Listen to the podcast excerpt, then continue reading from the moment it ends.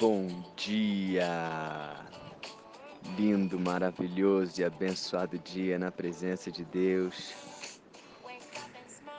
Hoje eu deixo você com essa música da Jamie Grace, uma cantora nova e muito boa, muito animada, com letras que vêm do coração de Deus, sempre trazendo alegria. O nome dessa música é Beautiful Day. Se quiser depois pesquisa aí, baixa, escuta. Muito gostoso acordar ouvindo essa música. There's something about the way shines on my face. Ah, muito gostoso, né? Você tem um dia maravilhoso e abençoado na presença de Deus, amém? Bom, estamos hoje aqui no dia 335 do projeto Bíblia para Iniciantes. E vamos continuar aqui, capítulo 7 de Lucas, a partir do versículo 24, amém? Então, tendo retirado, tendo se retirado os mensageiros, os mensageiros que foram enviados por João Batista, lembra? É, para saber quem era Jesus, na verdade, para confirmar apenas. Tendo se retirado os mensageiros, passou Jesus a dizer ao povo a respeito de João: Que saístes a ver no deserto um caniço agitado pelo vento? Que saístes a ver? Um homem vestido de roupas finas? Os que vestem bem e, e vivem no luxo assistem nos palácios dos reis. Sim, que saístes a ver? Um profeta? Sim, eu vos digo, e muito mais que profeta. Este é aquele de quem está escrito. E aí ele se refere aqui ao livro do profeta Malaquias, no capítulo 3. E aí ele cita a passagem aqui. Eis aí envio diante da tua face o meu mensageiro, o qual preparará o teu caminho diante de ti.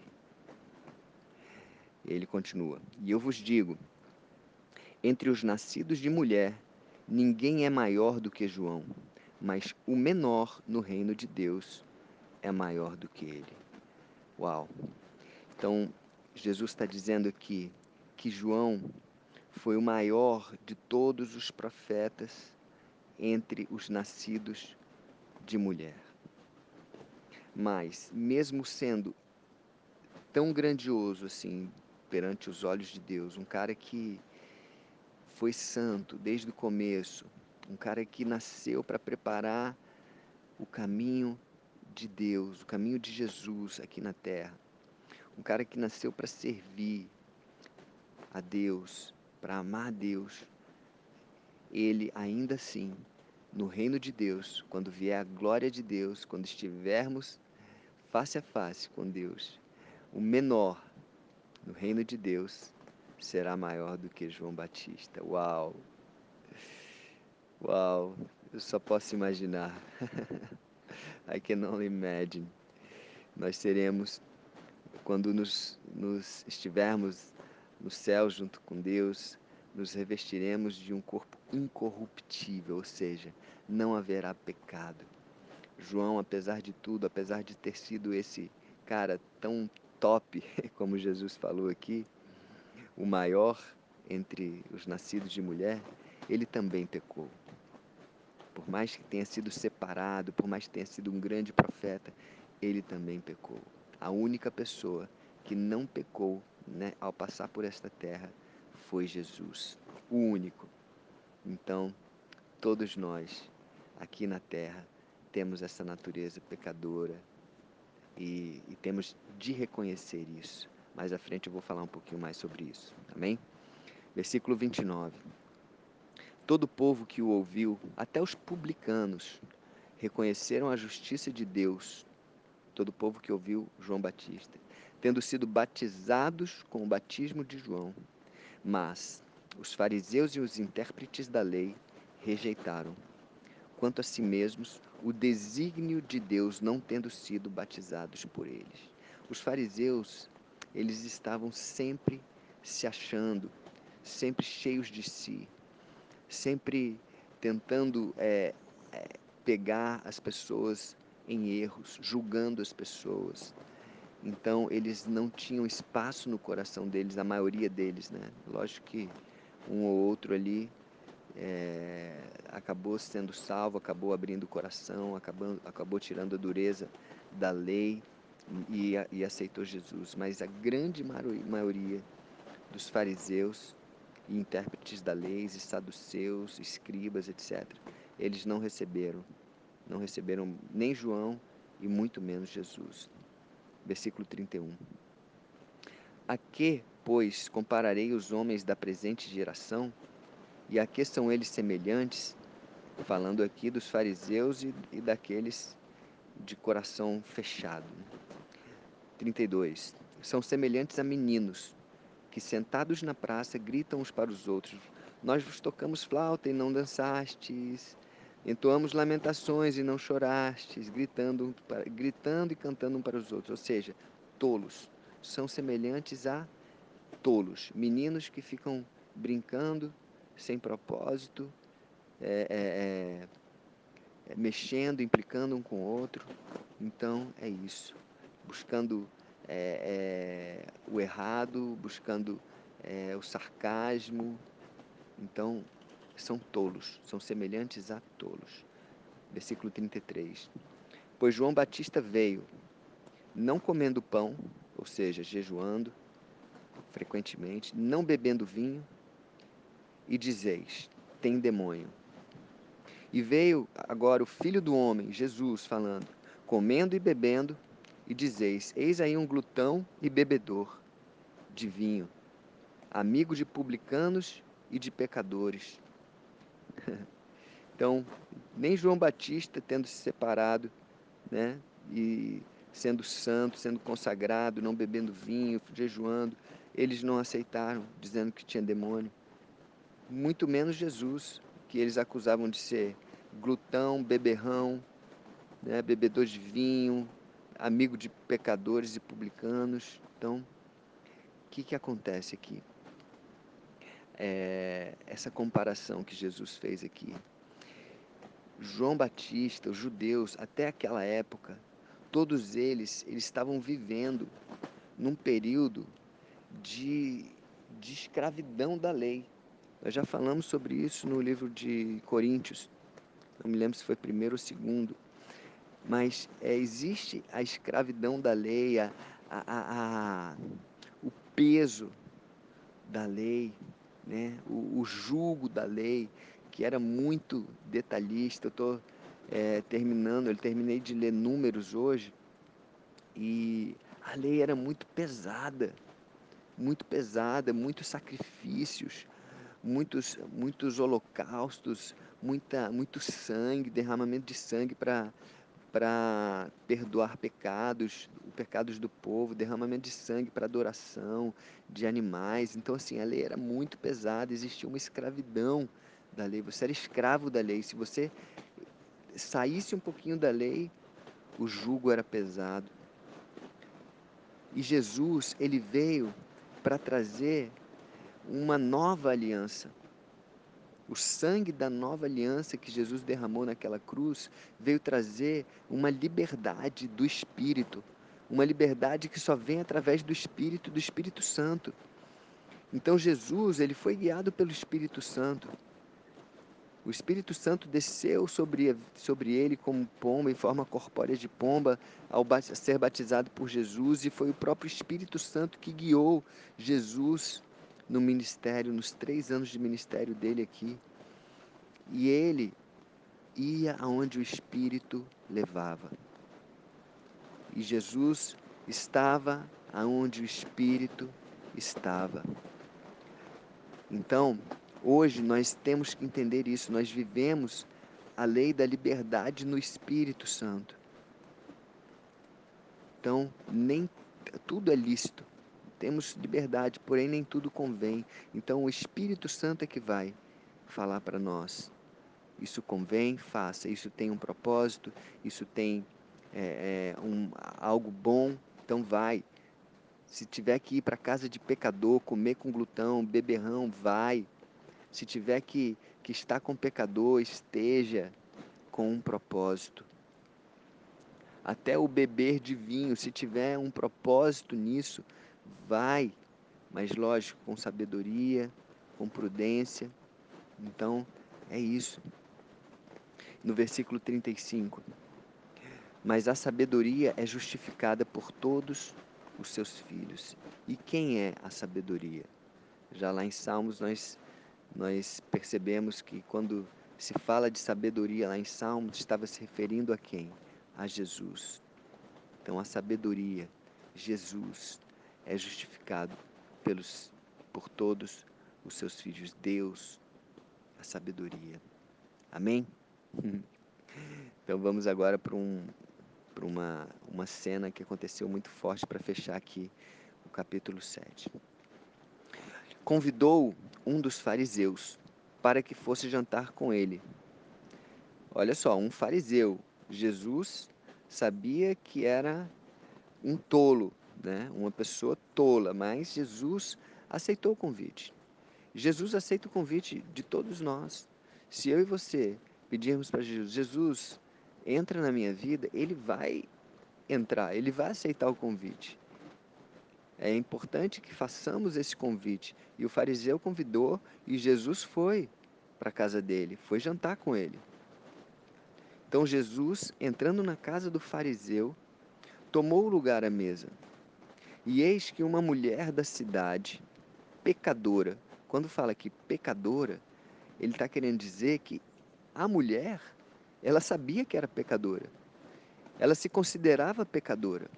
Porque essa palavra pecador aqui, todos somos pecadores. A mulher era pecadora, fariseu era pecador, só que o fariseu não se considerava pecador. Eis que, a mulher, ó, eis que uma mulher da cidade pecadora, sabendo que ele estava à mesa na casa do fariseu, levou um vaso de alabastro com unguento, estando por detrás aos seus pés, chorando regava-os com suas lágrimas e os enxugava com os próprios cabelos e beijava-lhes beijava-lhe os pés e os ungia com unguento. Olha que cena linda.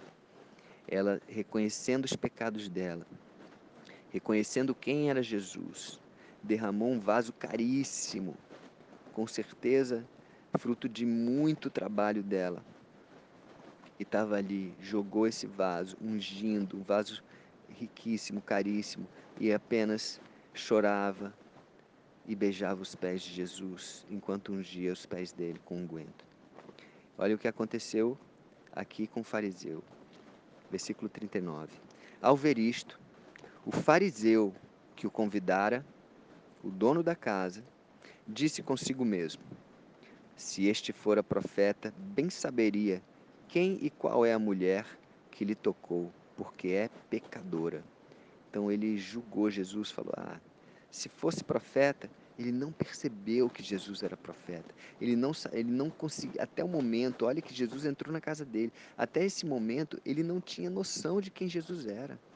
Ele convidou Jesus porque Jesus estava sendo famoso, Jesus estava cheio de, de seguidores, então queria também esse, esse privilégio aí de estar com Jesus, né? mas ele não sabia quem Jesus era, ele não tinha a pureza no coração para entender a grandiosidade de Jesus. E ele ainda julgou ela, porque ela, é, ela é pecadora, então se ele fosse profeta, ele, ele saberia, mas ele não sabe, está deixando ela fazer. Na verdade, o fariseu também era pecador da mesma forma, ou pior, do que aquela mulher. Mas o problema é que ele não reconhecia isso. Versículo 40. Dirigiu-se Jesus ao fariseu e lhe disse: Olha só, a sabedoria. Simão, chamou o fariseu pelo nome: Simão, uma coisa tenho a dizer-te. Ele respondeu: Dize-a, mestre, chamando de mestre, né? Não, não, não, não o considerava como profeta, estava é, criticando ele, mas na frente de todos estava querendo fazer bonito. Dize-a, mestre. Versículo 41. Certo credor tinha dois devedores. Um lhe devia quinhentos denários e outro cinquenta. Não tendo nenhum dos dois com o que pagar, perdoou-lhes a ambos. Qual deles, porventura, qual deles, portanto, o amarás mais? Respondeu-lhe Simão. Suponho que aquele a quem perdoou mais. Replicou-lhe Jesus: Julgaste bem. É isso aí, meu amigo. Você conseguiu julgar bem a parábola. Então, essa parábola agora é para você. E ele continua. 44. E voltando-se para a mulher, disse a Simão: Vês esta mulher? Entrei na tua casa e não me deste água para os pés. Esta, porém, regou os meus pés com lágrimas e os enxugou com seus cabelos. Não me deste ósculo, ou seja, eu entrei na sua casa e você não me beijou. Ela, entretanto, desde que entrei, não cessa de me beijar os pés. Não me ungiste a cabeça com óleo, mas esta com bálsamo, com um bálsamo caríssimo, ungiu os meus pés. Por isso te digo, Simão, por isso te digo, mulher, perdoados lhe são os teus muitos pecados, porque ela muito amou. Mas aquele a quem pouco se perdoa, pouco ama. Então disse a mulher: Perdoados são os teus pecados, mulher. Uau! Olha, olha que interessante. Olha quanta, quanta, é, quanta lição a gente tira disso aqui. Primeiro, eu e você devemos reconhecer, para que nós possamos amar muito a Jesus. E eu faço uma pergunta para você: você quer amar muito a Jesus? Porque tem gente que fala, eu quero amar Jesus, mas eu não sei como. Então eu vou te mostrar aqui como amar Jesus. Ela tá, tá essa parábola, essa parábola não, essa história aqui que aconteceu na, na verdade, que aconteceu realmente, nos ensina como amar Jesus. Então a melhor forma de amar muito a Jesus é, primeiro, primeira coisa, reconhecer que somos pecadores miseráveis. Eu e você. Podemos fazer coisas boas, mas cuidado. Cuidado, nós só conseguimos fazer coisas boas por causa da bondade e da misericórdia de Deus nas nossas vidas. Está entendendo? Nós temos de reconhecer que somos pecadores, somos miseráveis pecadores. A partir do momento em que nos achamos bons, muito bons, nós começamos a nos afastar do amor de Jesus. A soberba começa a tomar conta de nós e Deus resiste aos soberbos. Então, a primeira coisa que devemos estar atentos sempre, sempre, não bate no peito e fala, ah, porque eu sou especial, ah, porque eu sou isso, ah, porque eu sou aquilo, senão vamos acabar começando a agir conforme os fariseus agiam. Primeiro passo, reconhecer que somos miseráveis pecadores. Você consegue reconhecer isso aí agora? Fala aí comigo. Eu sou um miserável pecador. Eu reconheço aqui diante de todos vocês que estão me ouvindo, eu sou um miserável pecador você possa reconhecer isso também. Amém? Esse é o primeiro passo para amar muito Jesus. Qual é o segundo passo? O segundo passo é reconhecer que Jesus me ama mesmo assim. Mesmo sendo miserável, pecador, ele me ama como amou aquela mulher pecadora. Ele me ama incondicionalmente. Deus Pai me ama incondicionalmente. Mandou Jesus seu Filho unigênito para morrer por mim e por nós, mesmo sendo pecadores miseráveis. Então, o segundo passo para amar muito a Jesus é esse: que possamos reconhecer que Ele nos ama incondicionalmente, pecando ou não pecando. E lógico, vamos pecar. Para de falar que você não peca, para de falar que você não mente, que você não faz isso, que você não faz aquilo, porque sim, somos pecadores. Temos de reconhecer isso. E Deus nos ama do mesmo jeito. E o terceiro, o terceiro passo para amar muito Jesus é reconhecer que Ele é poderoso para perdoar os meus pecados. Então, o primeiro passo, reconhecer que eu sou miserável pecador. Segundo passo, reconhecer que Ele me ama de qualquer forma. Me ama. O amor dele é, é sobrenatural, o amor dele é infinito. E terceiro passo, reconhecer que Ele é poderoso para me perdoar. Amém? E pedir perdão pelos pecados, se arrepender desses pecados. Amém? Então, esse é o, esse é o, o passo a passo para amar muito a Jesus. Que nós possamos fazer isso diariamente, reconhecendo nossos erros, reconhecendo o amor gigantesco de Deus por nós e reconhecendo o poder dele para nos perdoar dos nossos pecados, para nos libertar da, da escravidão do pecado, para nos libertar desse jugo. Amém? E para fechar aqui, versículo 49. Os que estavam com ele à mesa começaram a dizer entre si: Quem é este que até perdoa os pecados? Mas Jesus disse à mulher: A tua fé te salvou. Vai-te em paz. Paz. Ele fecha aqui com essa palavra: paz. A paz que excede todo entendimento está sobre a minha vida e sobre a sua vida a partir do momento em que fazemos esse passo a passo aqui.